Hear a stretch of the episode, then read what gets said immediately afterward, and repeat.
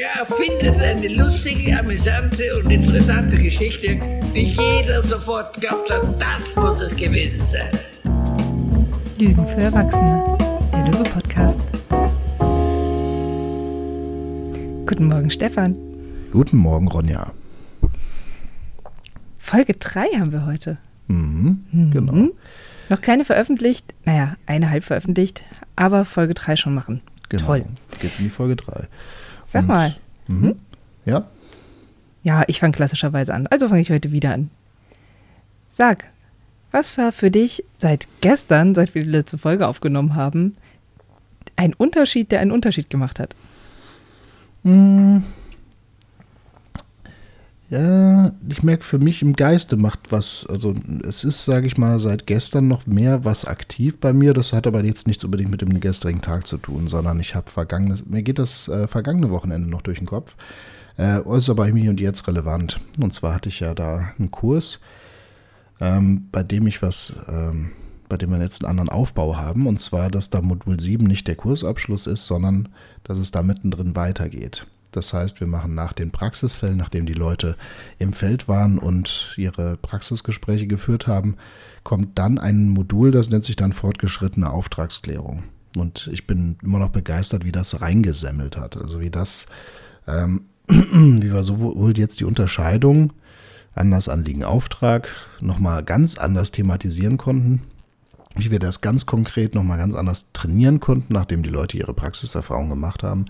Aber auch solche schönen Dinge wie Delegation, Auftragsdreiecke oder ähm, was so passiert, wenn ich Auftragsklärung mit mehreren Personen im Raum mache oder so ähm, im Rahmen von Konflikten. Und ähm, das war einfach genial, wie das, äh, wie das kraftvoll reingepowert hat. Und ich habe gemerkt, ah, mir geht es ja immer darum, wie schaffen wir Strukturen, die es den Leuten ermöglichen, immer mehr ähm, ihr Wissensnetz zu erweitern, immer mehr ähm, sich die Dinge drauf zu schaffen. Und diese Komposition hat mir so gut gefallen, dass ich seitdem irgendwie am Grämen bin, wie man das wieder sauber umsetzen kann und das auch für andere Angebote übertragen. Das ist so mein Thema selber. Wenn ich mal einen kurzen Moment habe, dann mache ich mir darüber Gedanken. Das finde ich, also das ist gerade so ein, für mich ein spannender Unterschied, ähm, wenn man sich, nachdem man in die Praxis eingestiegen ist, mit der fortgeschrittenen Auftragsklärung befasst. Mhm. Und Ja. das auch so von Konzept in die Weiterbildung so einzubauen, das ist für mich das Interessante. Ja? Ja, ein Teilnehmer in der Ideenwerkstatt meinte mal, für eine gute Theorie braucht es eine Menge Erfahrung. Mhm.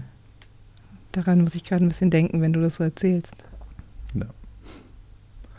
Herrlich. Naja, und jetzt ist das ja die Folge 3, sagtest du selber. Wie Mhm. geht's dir denn bisher mit dem, was wir hier tun, mit dieser Podcast-Idee? Ich bin sehr zufrieden. Und das ist seltsam, weil ich, weil ich nicht zur Zufriedenheit neige. Aber naja, wir hatten uns ja viel mit dem Thema auch Marketing und wie zeigen wir uns mehr in der Welt und so weiter beschäftigt. Und ähm, ich finde einfach, dass das eine wundervolle Lösung ist, weil sie uns entspricht und weil es nichts ist, bei dem wir sagen, wir haben Lust, uns zu zeigen und schaut uns an und bewundert uns und schaut mal, wir haben ein Instagram-Profil, lasst Likes da, bla, sondern äh, wirklich zu sagen, nee, auch hier bleiben wir dabei zu sagen, wir sind dafür unterwegs, andere Leute auch ein bisschen voranzubringen, die ein bisschen in ihrer Entwicklung zu unterstützen. Und deshalb hier auch zu sagen, ja, nee, wir, wir erzählen durchaus Dinge, die wir interessant finden, aber wir tun es aufgrund von den Sachen, die wir gefragt werden, die wir von Teilnehmern gefragt werden. Und ich denke mir so, dadurch wird das total sinnhaft für mich. Also jetzt schon ohne, dass wir groß veröffentlicht haben, ähm, habe ich jetzt schon den Eindruck, das ist gut, dass wir das machen, weil ich weiß, Sarah wird Folge 1 hören und wird sich freuen, dass sie eine Antwort auf ihre Frage hat. Genau. Und ähm, die zweite Frage kam von einer anderen Teilnehmerin, Martina, oder? Von der Melanie. Melanie. Äh, Melanie wird sich Folge 2 anhören und wird sich freuen, dass sie eine Antwort hat. Und wenn nur die beiden sich die Folgen anhören und sich freuen, dass sie Antworten haben, ist schon das eins der großen Hauptziele erreicht. Mhm. Und deshalb finde ich das immer noch eine, eine gute Sache. Außerdem habe ich Spaß dran. Hm, Ja. bisschen früh für mein Verständnis, aber es lohnt sich dafür aufzustehen. Genau. Und also da bin ich voll bei dir. Das kann ich auch sagen. dieses äh, erst anhand der Fragen, anhand der, dessen, was wirklich Leute interessiert, aufzuziehen. Das finde ich wichtig, denn klar, man kann jetzt jede mögliche Klammer, jeden, jeder Idee assoziativ folgen. Ähm, aber jetzt zum Beispiel aus dem, wenn jetzt jemand hier bis hierhin zugehört hat und zum Beispiel sagt, wie, die ist sonst immer unzufrieden, geht es der nicht gut, und ich sage jetzt, na, na, wir reden jetzt mal von sogenannter konstruktiver Unzufriedenheit. Und dann will jemand jetzt sagt, hä, was soll das sein? Was ist das für ein Konzept? Konstruktive Unzufriedenheit. Und schwuppdiwupp habe ich Bock, mich drüber auszulassen. Aber mhm. ich habe jetzt keinen Bock drüber, mich auszulassen, nur weil mir das gerade so durch den Kopf schießt. Ähm, also ich, na, ich, ich, weiß ja, ich weiß ja, worum es geht. Warum soll ich mich dann jetzt hier nochmal selber reden hören? Wenn ja, ich aber genau. weiß, da ist auf der anderen Seite jemand, eine Person, die sagt, hey, das finde ich gerade interessant ne, dann ist das wieder eine ganz andere Idee. Ja. Na, schön. Was eine schöne Überleitung ist zur heutigen Frage. Die kommt von Philipp. Und äh, der hat, als ich von diesem Podcast-Titel erzählt hat, gefragt, hä? Lügen für Erwachsene? Was soll denn das? Mhm, genau. das ist eine schöne Frage. Ähm, das ja, Konzept doch. kommt. Mhm. Also, ja, du hast ja in der letzten Folge schon erzählt, ein bisschen, ähm, dass das Konzept von dir kommt, angelehnt an andere bereits existierende Konzepte, ähm, und dass du kurze Zeit vergessen hattest, dass es von dir kommt. Deshalb wirst du einfach mal ein bisschen ausführen, wie es zu dem Konzept kam, mhm. woher die Vorversion dafür kam und was du daraus gemacht hast?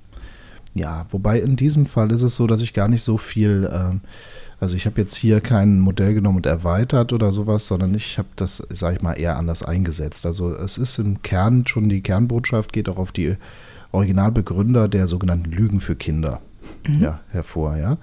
So, und das waren Jack Cohen und ähm, Ian Stewart. Okay. So. Psychologen, Pädagogen, was haben wir denn da? Na, der Jack du? Cohen eben als Wissenschaftler und der Ian Stewart als Mathematiker. Ja? Und ähm, Vielleicht, vielleicht von, dem, von dem Hintergrund her. Also die haben 94 eben in einem Buch eben zum ersten Mal davon sogenannten Lügen für Kinder gesprochen. Mhm. So. Und damit ist grob gemeint, dass man sagt, naja, wir leben in einer komplexen Welt, die, ähm, naja, sehr schwer zu verstehen ist oder sehr, sehr viele Themen beinhaltet, die sehr komplex sind und die gar nicht so leicht erfassbar sind. Und Sie verstehen ja Wissenschaft als eine Schule, die versucht, dieses Verstehen, dieses Durchdringen voranzubringen. Also wir wollen nicht einfach nur, also wir können sagen, wir haben Wissenschaft und Magie. Ja, also wenn ich einen Motor anlasse, zu, der Anlasser war früher eben etwas, da musstest du aktiv kurbeln. Da hast du ein Verständnis davon gehabt, was bewirkst, äh, was bewirkst du damit. Und mhm. heutzutage drückst du auf einen Knopf und irgendwelche Elfen und Wesen lassen dann die Maschine starten, sage ich mal, jetzt ganz mhm. übertrieben. Und ähm, das ist genau dieses, äh, dass wir irgendwann gar nicht mehr nachvollziehen können, was dort passiert. Und ähm, streng genommen, bei der Wissenschaft geht es eben ja darum, immer mehr dieses äh, Nachvollziehbare hinzukriegen. Und ähm, dass sie, das Schwierige ist aber, ähm, dieses Verstehen der Welt heißt, wir können immer nur in Bruchstücken erstmal verstehen und es setzt gewisses Verstehen voraus, um weiteres Verstehen möglich zu machen. Das heißt, ähm, zum Beispiel die Idee, dass jetzt das Erdmagnetfeld zu verstehen wäre, als hätten wir so eine Stange durch unseren Globus und da ist Norden, da ist Süden und da ist Plus, da ist Minus, ist natürlich nur ein Modell und dieses Modell selber ist in seiner Form grundlegend falsch. Genauso das Atommodell. Ja, das so. wollte ich auch sagen. Ja? Ist, ja.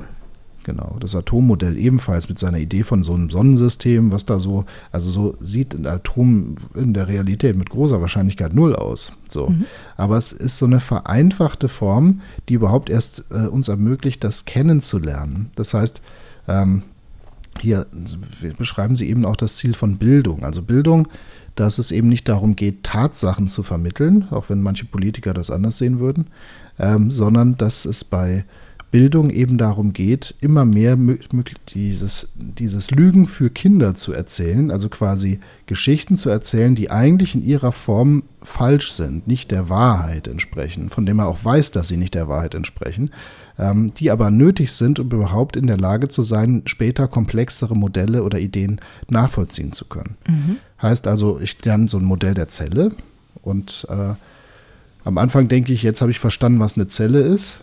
Dann schaue ich mir das Ganze im, Bio, also im Biologieunterricht. Im Studium merke ich, oh, eine Zelle ist weitaus komplexer. Und wenn ich dann später im Biologiestudium sitze, merke ich, Mist, ich habe doch einiges nicht verstanden. Und so könnte man es immer weiter fortführen. Und am Ende landet man bei gewissen Lügen, wo man denkt, aber so ist es jetzt. Und mit denen man weiter durch das durch Welt läuft, sage ich mal. Und das ist dann der Teil, wo langsam die Lügen für Erwachsene anfangen für mich. Aber das, mhm. da kommen wir gleich hin. Du hast auch noch einen Puls. Ja, ich, ähm, ich überlege gerade, wie so die Unterschiede zum Konstruktivismus sind. Mhm. Bei dem wir eigentlich so dauerverhaftet sind auch, wo wir mhm. sagen, so dieses, ah, die Realität und die Wahrheit, die gibt es an sich überhaupt gar nicht. Und alles, was gesagt wird, wird von einem Beobachter gesagt und diese ganzen Sachen. Das Konzept, was du jetzt vorstellst, hört sich für mich nochmal mehr an wie, doch, es gibt etwas objektiv Beschreibbares und damit auch wirklich objektiv Verstehbares. Mhm. Weil wir hier ja davon ausgehen müssten, man hat etwas verstanden, wenn naja, vielleicht, wenn, wenn es die Realität abbildet oder wenn ich den gleichen Verstehenskonsens habe wie die meisten Menschen um mich herum. Ich hänge mich gerade ein bisschen an diesem Verstehen auf. Ja, ganz klar. Und, Verstehen und Wahrheitsbegriff, die zwei sind halt das, die die Konstruktivisten hier triggern können. Genau. Ähm, die zwei. Und ähm, ich erlebe die beiden jetzt in ihren Originalwerken eher so, dass die, dass die da sehr entspannt sind und sich schon klar sind, dass, äh, also bei ihnen geht es halt wirklich um das Thema Wissenschaft und wissenschaftliche Denke. Und mhm. da ist es natürlich dann schon so, da ist das Konzept Lügen für Kinder eben eine Voraussetzung, um überhaupt in die tieferen Strukturen einsteigen zu können. Und so verwenden sie das dann eher. Ähm, und haben daher äh, also eher diese Idee. Und ja. ich gehe halt, das ist sozusagen der kleine Unterschied, den ich noch mit drin habe. Ich habe in meiner Weiterbildung irgendwann angefangen, dieses Konzept Lügen für Kinder zu erklären und habe es dann, äh, weil es für die Teilnehmenden leichter wurde, von Lügen für Erwachsene gesprochen.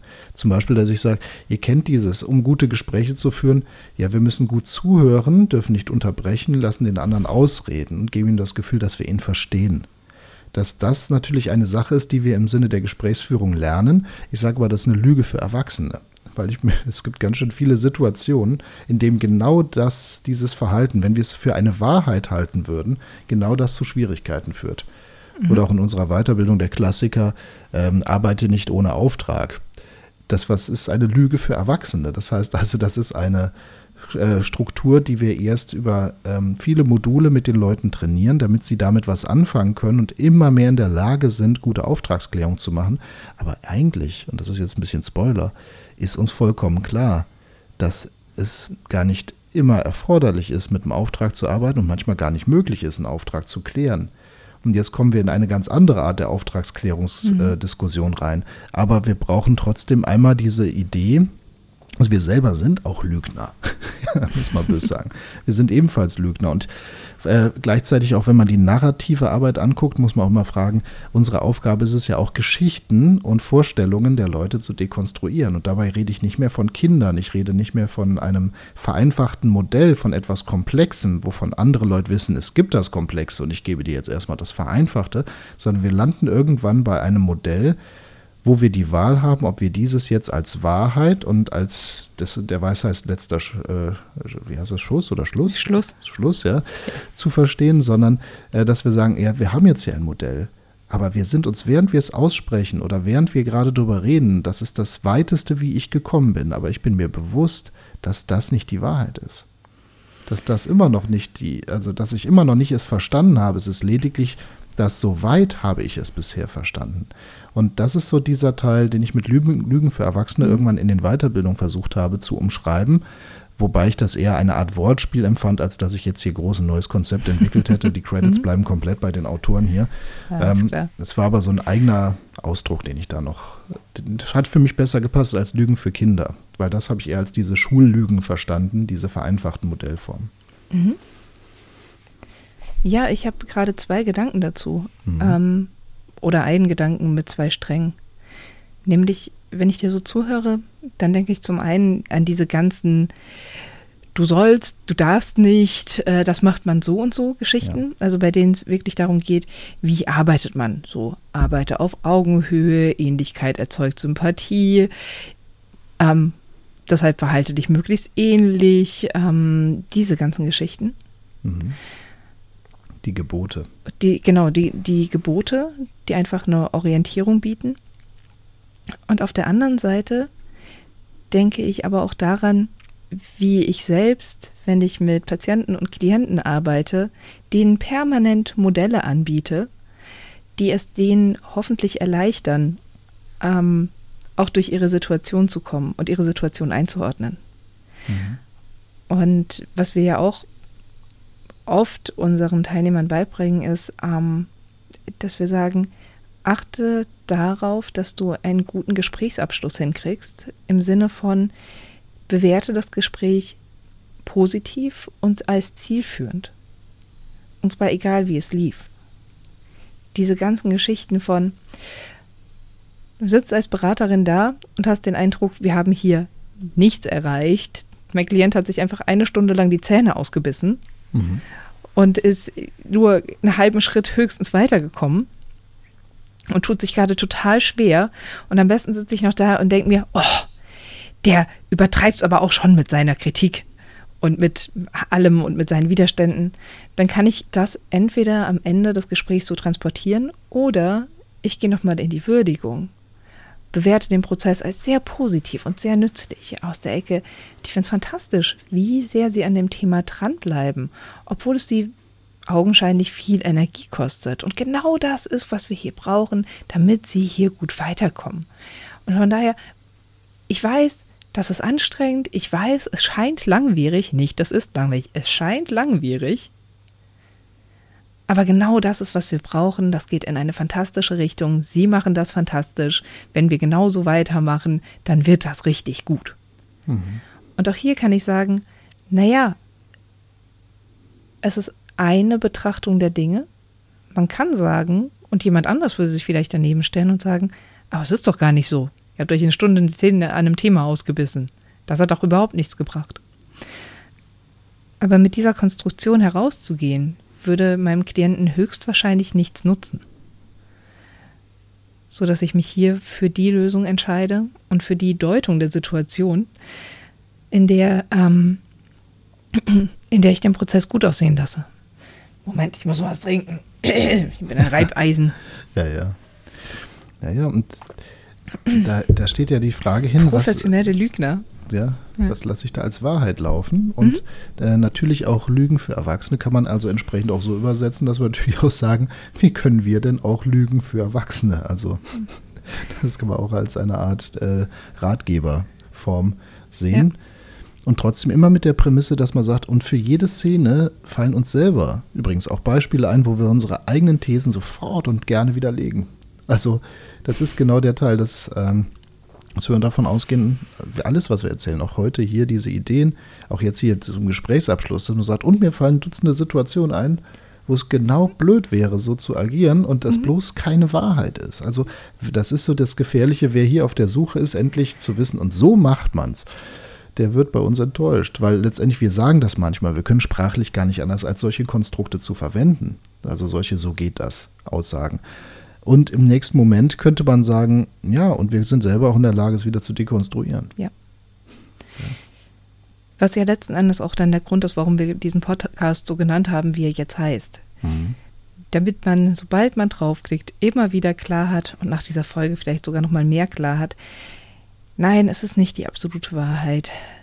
Eigentlich müsste man vor jede Beschreibung, was man tun könnte, ein wenn die Situation genau so und so und so ist, setzen und danach noch fünf andere Alternativen erzählen, wie man mit einer Situation umgehen könnte. Aber die Komplexität würde das Format hier komplett sprengen und wäre am Ende eben auch nicht nützlich. Es würde das Thema eben, nicht auflösen. Ja, nee, würde das Thema überhaupt nicht auflösen. Bleiben. Sodass wir hier sagen, ja, wir bieten euch hier ein paar Lügen für Erwachsene an, die euch hoffentlich einen Schritt weiterbringen. Mhm. Aber die gerne wieder verworfen werden können, wenn sie in der Situation nicht passen oder ja, einfach die, die nächste Lüge ansteht. Die ja. nächste Entwicklungslüge. Herrlich. Ach, ich, also ich ein bisschen schnacken würde ich gerne. Und zwar, äh, wie bin ich eigentlich drauf gekommen damals? Äh, weil es hatte einen spannenden. Ja, ne, ja, frag mich mal, komm, ist spannend. Komm. Sag mal, Stefan. Hm? Wie bist du da eigentlich drauf gekommen? Ja, gute Frage, pass auf. Äh, da kann ich was erzählen. Also, ähm, die, das war uns ulkig, weil äh, Cohen und Stewart, die haben ähm, selber mit ihren Büchern durchaus in der Wissenschaftswelt sicherlich ein bisschen Resonanz erfahren, aber die hatten einen großen Durchbruch, weil sie haben mit einem ganz anderen Autor zusammengeschrieben, nämlich Terry Pratchett. Mhm. So, den Der Scheibenwelttyp. Genau, der diese Scheibenweltromane gemacht hat. Den gibt es ja leider auch nicht mehr. Ähm, und ähm, die haben da so ein paar wissenschaftsangehauchte Bücher gemacht. Das heißt, zusammen zu dritt haben die dann geschrieben. Und zwar, die haben sich wirklich, also das geht von der Handlung her, also Terry Pratchett hat drumherum dann eben eine Scheibenwelthandlung gestrickt und dann über mehrere Bücher haben die dann alle möglichen Ausflüge gemacht und verschiedene Wissenschaftsformen zu dritt. Und äh, also rein inhaltlich ist so, dass die Zauberer der unsichtbaren Universität ähm, auf ihrem Squashplatz durch irgendein Experiment, Anspielung, ne, ähm, ein, eine, ähm, ein Mini-Universum erschaffen mit Rundwelten. Also total komisch, warum verhalten die sich so bekloppt? Also man muss dazu wissen, die Scheibenwelt selber ist doch ganz klar, das ist eine riesige Schildkröte, die durchs Universum fliegt mit vier ähm, Elefanten auf dem Rücken, auf denen eine Scheibe ist auf, und auf dieser Scheibenwelt findet, finden dann quasi die ganzen Stories statt mit ganz eigenen Regeln und Gesetzmäßigkeiten, physikalisch etc. Mein Liebling da zum Beispiel ist der reannuelle Wein. Das ist ein Wein, bei dem die Reben rückwärts in die Erde wachsen. Das heißt, man, er, man muss ihn ähm, ernten ein Jahr bevor man ihn sät und man hat den Kater eine Nacht bevor man ihn trinkt. Und das führt zu sehr vielen Komplikationen. Also der läuft quasi rückwärts.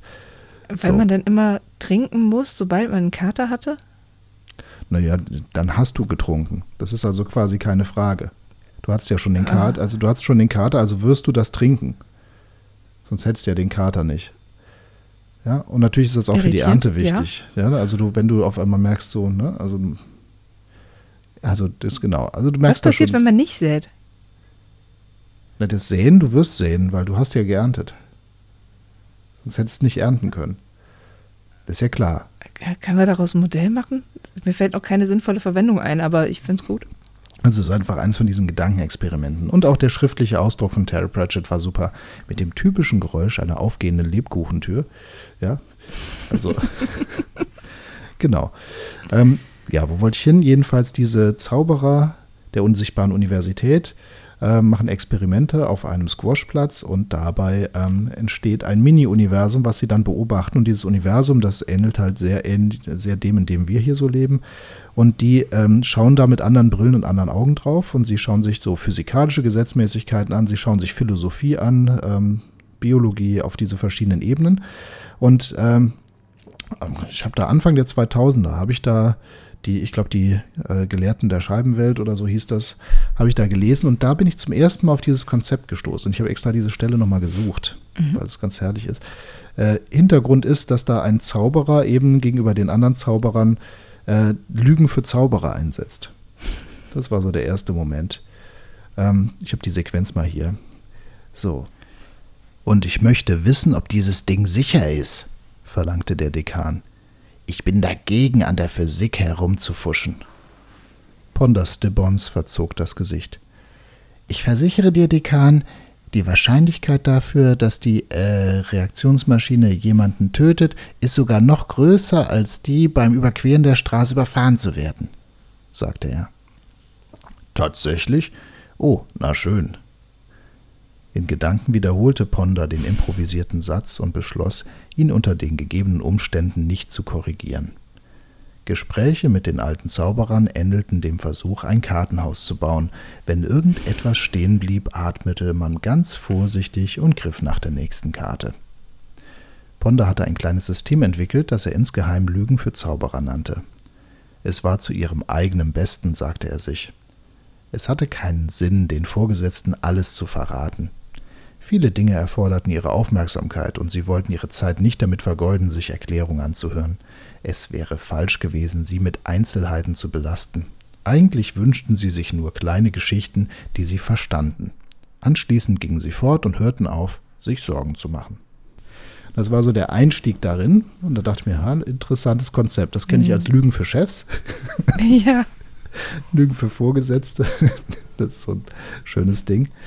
Und dann ging es weiter und dann führen sie so ein bisschen aus. Und äh, Jetzt kurz die Aussage, hier kam die erste Definition für mich da rein. Das hat mich damals unheimlich fasziniert, weil ich war damals noch nicht in der, ähm, in der ähm, ganzen konstruktivistischen Literatur drin oder so. Mhm. Aber es hat mich total angesprochen, so bin ich halt da reingekommen. Eine Lüge für Kinder ist eine Behauptung, die falsch ist, aber trotzdem das Denken des Kindes zu einer richtigen Erklärung hinführt, zu einer Erklärung, die das Kind nur dann zu schätzen weiß, wenn es zunächst mit einer Lüge vorbereitet worden ist. So. Und wenn du jetzt das Kind mhm. ersetzt durch den Erwachsenen, bist du ziemlich klar bei dem, was ich auch denke, wie unsere Weiterbildung funktionieren. Also, ja, dass es da weitergeht. So. Genau, und wir sagen auch, mhm. frü die frühen Stadien der Bildung müssen eine Menge Lügen für Kinder enthalten, denn frühe Erklärungen müssen einfach sein. So. Aber wir leben in einer komplexen Welt und Lügen für Kinder müssen zum gegebenen Zeitpunkt durch komplexere Geschichten ersetzt werden, wenn sie nicht echte Lügen mit Zeitzünderwirkung werden sollen. Ja? Und ähm, naja, so ähnlich ist es halt mit uns auch. Wenn selbst so Feinheiten, wie wenn ich jetzt, wir hatten ja in der letzten Folge ja das Unterbrechen. Ja. ja. Und da haben wir auf einmal das Thema, ja, aber ich muss dem anderen ja signalisieren, dass ich ihn verstehe. Und ich, äh, das gehört zum guten Ton und zur guten Gesprächsführung, den anderen ausreden zu lassen. Und ähm, den hm. Unterbrechen ist unhöflich. Das sind, ähm, ich würde sagen, das zu lernen ist unabdingbar, um gute Gespräche zu führen. Wer sich ja. da nicht im Griff hätte, würde auf Dauer nicht gut werden in der Gesprächsführung. Wer das aber zu einem neuen Gebot macht, der, äh, der oder die schließt sich ja quasi von ganz vielen möglichen Interventionsschritten aus und kann ganz viele Handgriffe nicht mehr machen. Ja. Ja, ich denke gerade auch so an, an andere Dinge ähm, an dieses ganze Thema auch Ehrlichkeit in Beziehungen beispielsweise. Wir hatten letztens in der Supervision den Fall, dass eine Frau ihren Partner betrogen hat mhm. und da sind Kinder im Spiel und so weiter und so fort. Und wo dann am Ende die Frage war, muss sie es ihm sagen oder nicht? Und dann haben wir auf der einen Seite diese Position von, man darf nicht lügen. Wo ich auch sagen würde, ja, ist eine Lüge für Erwachsene. Und auf der anderen Seite die Position, ähm, in Auswirkungen zu denken. So dieses, was passiert denn, wenn sie es ihm sagt? Sie will mit ihm auf jeden Fall zusammenbleiben. Also streut sie nicht einfach nur noch mehr Leid in die Beziehung rein, wenn sie es ihm sagt, ohne dass es irgendwelchen Nutzen entfaltet? Auch für die Kinder, für ihn, für sie. Also wäre es nicht das Bessere, jetzt hier zu sagen, behalte das für dich, komm du damit klar, was du gemacht hast? Und vielleicht ist das auch das, was diese Lügen für Erwachsene, gerade wenn es um auch zwischenmenschliches Handeln geht, so attraktiv macht. Sie befreien ein bisschen von der Verantwortung, selbst nochmal kritisch zu prüfen, was tue ich hier gerade sobald ich so einen Imperativ habe, der sage, du musst, du darfst nicht, so verhält man sich, bei dem auch hoffentlich noch ein paar andere Menschen zustimmen, gehe ich nicht die Gefahr ein, was falsch zu machen. Und es scheint wahrscheinlicher zu sein dafür, ähm, dass, dass Menschen kritisch reagieren, beispielsweise wenn ich sie unterbreche, dass mir jemand sagt, so dieses, boah, unterbrechen Sie mich nicht ständig, als dass mir jemand sagt, können Sie jetzt mal bitte anfangen, mich zu unterbrechen?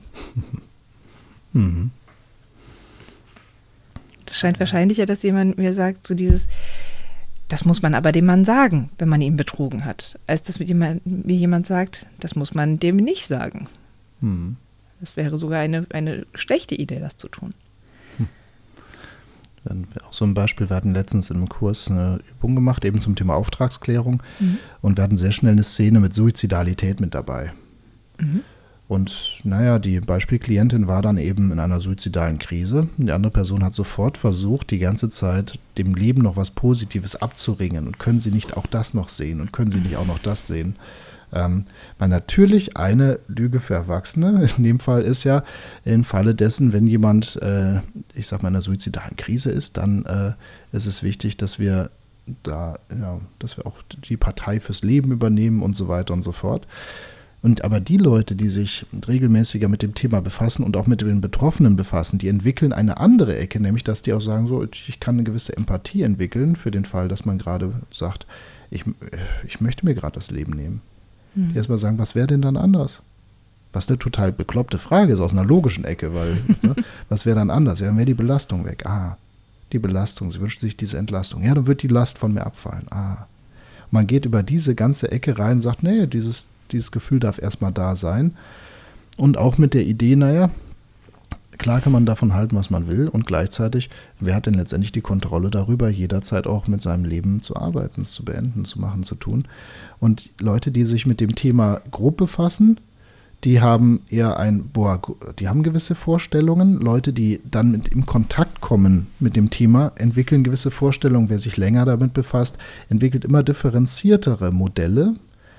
Und aber auch da gibt es dann wieder Unterschiede und äh, Kontext, situative Veränderungen ja. drin. Und das ist das Herrliche. So dass man jetzt auch, wenn ich jetzt gerade das, was ich gerade gesagt habe, könnte man ja auch auslegen, mit jeder hat das Recht darauf, sich aus dem Leben zu schaffen und äh, Suizid ist, äh, Suizidgedanken sind auch etwas, was man erstmal, worauf man positiv eingehen kann. So könnte man mich ja jetzt auch missverstehen. Mhm. Ja. Und äh, genauso gibt es ganz viele Situationen, die mir jetzt einfallen würden, wo ich beides niemals fördern würde. Ähm, ja. Ich finde das ein schönes Beispiel, weil ich finde, dass ähm, das klar macht, wie auch oft Entwicklung funktioniert, wenn wir es uns auf der Bewertungsebene anschauen. Mhm. Dass wir hin und her schwanken zwischen ich bleibe jetzt einfach beim Suizidbeispiel, ähm, dass die naive Meinung ist, Suizid ist schlimm, das macht man nicht. Sobald man sich damit beschäftigt, kommt man in so ein, naja, okay, wir merken doch, Menschen können das tun und es gibt sogar gute Gründe, das zu tun. Und dann erlebe ich Menschen oft in diesem, ja, in genau diesem Ding von, ja, jeder hat doch das Recht, sich umzubringen. Wie so ein Pendel, das von einem Extrem ins andere geschwankt ist. Mhm. Und dann geht es wieder zurück mit diesem, naja, aber es gibt eben doch auch Gründe dagegen und es gibt Gründe dafür, dass ich eine Haltung habe von Suizid ist keine Option. Auch wenn ich sehe, dass es möglich ist und auch wenn ich sehe, dass es Umstände gibt, in denen ich mir selbst widersprechen würde. Und so habe ich oft den Eindruck, dass so eine Entwicklung hin und her geht zwischen zwei Extrempositionen und ich mag dieses Bild von einem Pendel, das zuerst sehr je extremer es erst in der einen Ecke gehangen hat, desto extremer muss es in die andere Ecke, um sich langsam auf die Mitte einzupendeln. Mhm. Ja. Und das erlebe ich gerade auch bei solchen Wertfragen häufig. Das könnte man mit dieser Frau Betrügen und Lügengeschichte genauso machen. So dieses, man plädiert zuerst total für, man muss die Wahrheit sagen, dann geht man in Nein, man muss nur in Auswirkungen denken, das hat mit Werten nichts zu tun. Dann merkt man irgendwann, hm, bisschen Wertehaltung brauche ich doch hinten dran. Aber ich sollte das Auswirkungsdenken mitnehmen. Und so entwickelt man immer mehr auch diese Fähigkeit, beide Seiten gleichzeitig zu betrachten und sich flexibel zwischen den Polen hin und her bewegen zu können. Mhm. Ja. Und ich glaube, eine der, der häufigsten Antworten, die wir auch in Kursen geben, ist ja, wenn wir nach konkreten Situationen gefragt werden, ja, es kommt drauf an. Es kommt drauf an, was genau da ist, was ich glaube, was man hier gut tun könnte. Noch nicht mal sollte, aber könnte. Und es kommt auch darauf an, was die Zielsetzung ist. Mhm. Ja? Also wenn je nach Zielsetzung kannst du in derselben Situation ganz unterschiedlich agieren. Und, und dann sind wir ja schon bei der Frage Zielsetzung, könnte man ja auch fragen, welchen Wert möchtest du vor den anderen stellen? Weil du kannst die nicht alle gleichzeitig durch die Tür quetschen. Also ein Wert geht voran und je nachdem, für welchen Wert du dich da entscheidest, und das ist ja diese Verantwortung, die du dann trotzdem immer noch hast, ja. Ähm, du kannst du machst dich frei von der Verantwortung für die Konsequenz in hinten, hinten dran schon, aber natürlich entscheidest du immer wieder dadurch, welchen Wert stelle ich jetzt vorne an. Und damit landen wir bei diesem, äh, bei diesem Thema hier gerade auch immer wieder, nicht nur philosophisch, sondern auch in ethischen Gefilden. Hier landen wir bei der Frage, ähm, welche Art von Ethik verfolgt man? Und das ist das, was für mich auch in dem ganzen Podcast-Titel hier drin steckt. Äh, Lügen für Erwachsene, dass man natürlich auch sagen kann, alles, wie wir hier arbeiten, wie wir sprechen, das müsste Leute, die eher eine Sollens- oder Pflichtethik sich erhoffen, also klassisch die Gebote der Gesprächsführung, wo man auch sagen kann, Ronja Fröhlich hat gesagt, so und so und so und sage nie, verstehe ich, ja, ähm, und kann, äh, oder kann ich, oder mache ich, Oh, ja. Das ist, ich kann dir hier auch noch ein Plädoyer fürs Verstehen halten, kein Problem. Nee, keine Frage. Ja, also das, aber dass man sagen kann, wer Klarheit und Eindeutigkeit sucht, wird es mit uns schwer haben. Ich glaube, die Leute sind sowieso nicht bis hierhin gekommen. Ähm, so. Und nee, das Leben ist nicht eindeutig. Und äh, wie sagte Sigmund Freud mal so schön, äh, ein Zitat, was ich so genial fand, Neurose ist die Unfähigkeit, Mehrdeutigkeiten zu tolerieren. Ja. Mhm. Ich würde hier sagen, nee, für uns ist genau das andere dabei, dass wir immer sagen, nee, die Mehrdeutigkeit ist, sitzt immer mit am Tisch und wir schauen uns an, wir schmunzeln und ähm, ja, die stupst immer gegen, gegen die Stifte, während man schreiben möchte oder wirft irgendein Wort ein, während man telefoniert und so weiter und so fort. ähm, das Verstehen habe ich in mir philosophisch gesehen aufgegeben. Das äh, günstige Missverstehen oder mit verschiedenen Formen des Verstehens zu arbeiten und immer bewusst zu sein, dass ich es aber bin, der das draus macht, was hier gerade passiert. Das ist an sich die Haltung, die ich damit, die mir so wichtig ist zu transportieren hier und auch einzuladen in diese Denke, dass man sicher, sich sicher fühlen kann, ohne dass man dafür das Modell braucht, was einem vermeintlich die Sicherheit gibt oder versucht, die Welt zu erklären. Was auch wieder ein Modell ist. Aber Ja, was ein, ich wollte gerade sagen, Ja. was ein totales Modell ist. Also, dass wir, auch wenn wir jetzt hingehen und sagen, naja, es sind ja alles auch nur Narrationen und so weiter und so fort, ist ja auch nur ein Modell. klar. Ist eins, Und- mit dem wir uns sehr, sehr wohlfühlen und das wir sehr gut begründen können. Mhm. ja, Aber ja, und am Ende sind es alles Modelle. Und gleichzeitig ist auch die Frage, und schnappst du dir Modelle, die dir auf sich die sich auch selbst inkludieren? Also, dass man sagen kann, das Ja. Modell lässt sich auch auf sein eigenes Modell anwenden und es erhebt sich nicht in einen Status der, äh, ich sag mal, übergeordneten Wahrheit. Und Ja? das ist ja das, was ich an der Lösungsorientierung bis heute so liebe. Dass dieser dritte Grundsatz der Lösungsorientierung, wenn du etwas versuchst und es trotz vieler Anstrengungen und Mühe nicht funktioniert, hör auf damit und mach was anderes. Dass ich das auch genau darauf anwenden kann. Immer wieder zu sagen, Lösungsorientierung ist toll, solange sie funktioniert. Mhm. Ja, Wenn sie nicht funktioniert, weg damit. sehr schön. Gut, also Ja, das. und- Mhm. Ja, komm. Ich glaube, belassen wir es dabei? Oder haben wir noch was? Wir hatten, wir hatten eine kurze Folge angekündigt. Wir sind jetzt schon wieder fast bei 40 Minuten. Ach so, ja, komm.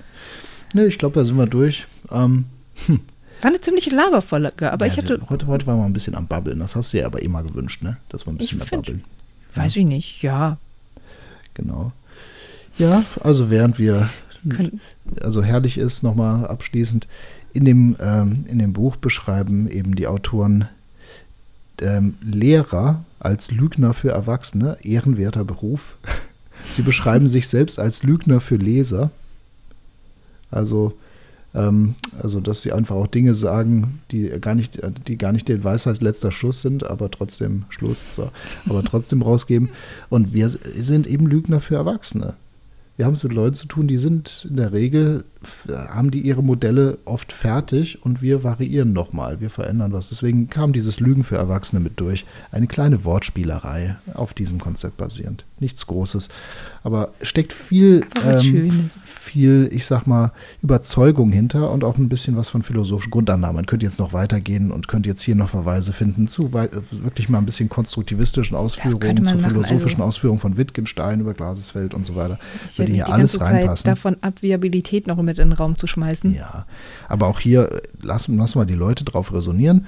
Äh, Ja. Wie gesagt, wenn ihr da sagt, es klingt gerade spannend und ihr habt gerade erst recht Fragen, dann ballert uns Fragen um die Ohren. Wir werden immer besser, je bessere Fragen wir kriegen. Und wenn wir uns hier gerade nur ein bisschen warm schwätze, dann äh, ja, ist das vielleicht ganz nett, aber Ja, haut uns das hier ist dann die. Folge zum Einschlafen. Mal gucken. also, Ali, dann, ähm, ja, wie immer, schickt uns eure Fragen an podcast.löwe-weiterbildung.de. Egal, ob ihr bei uns in der Weiterbildung sitzt oder wir euren Namen noch nie gehört haben. Wir freuen uns über Resonanz, über Kontakt, über Fragen und wir freuen uns darauf, Antworten zu geben. Und damit macht's gut. Mach's gut, Ronja. Tschüss. Tschüss, Stefan.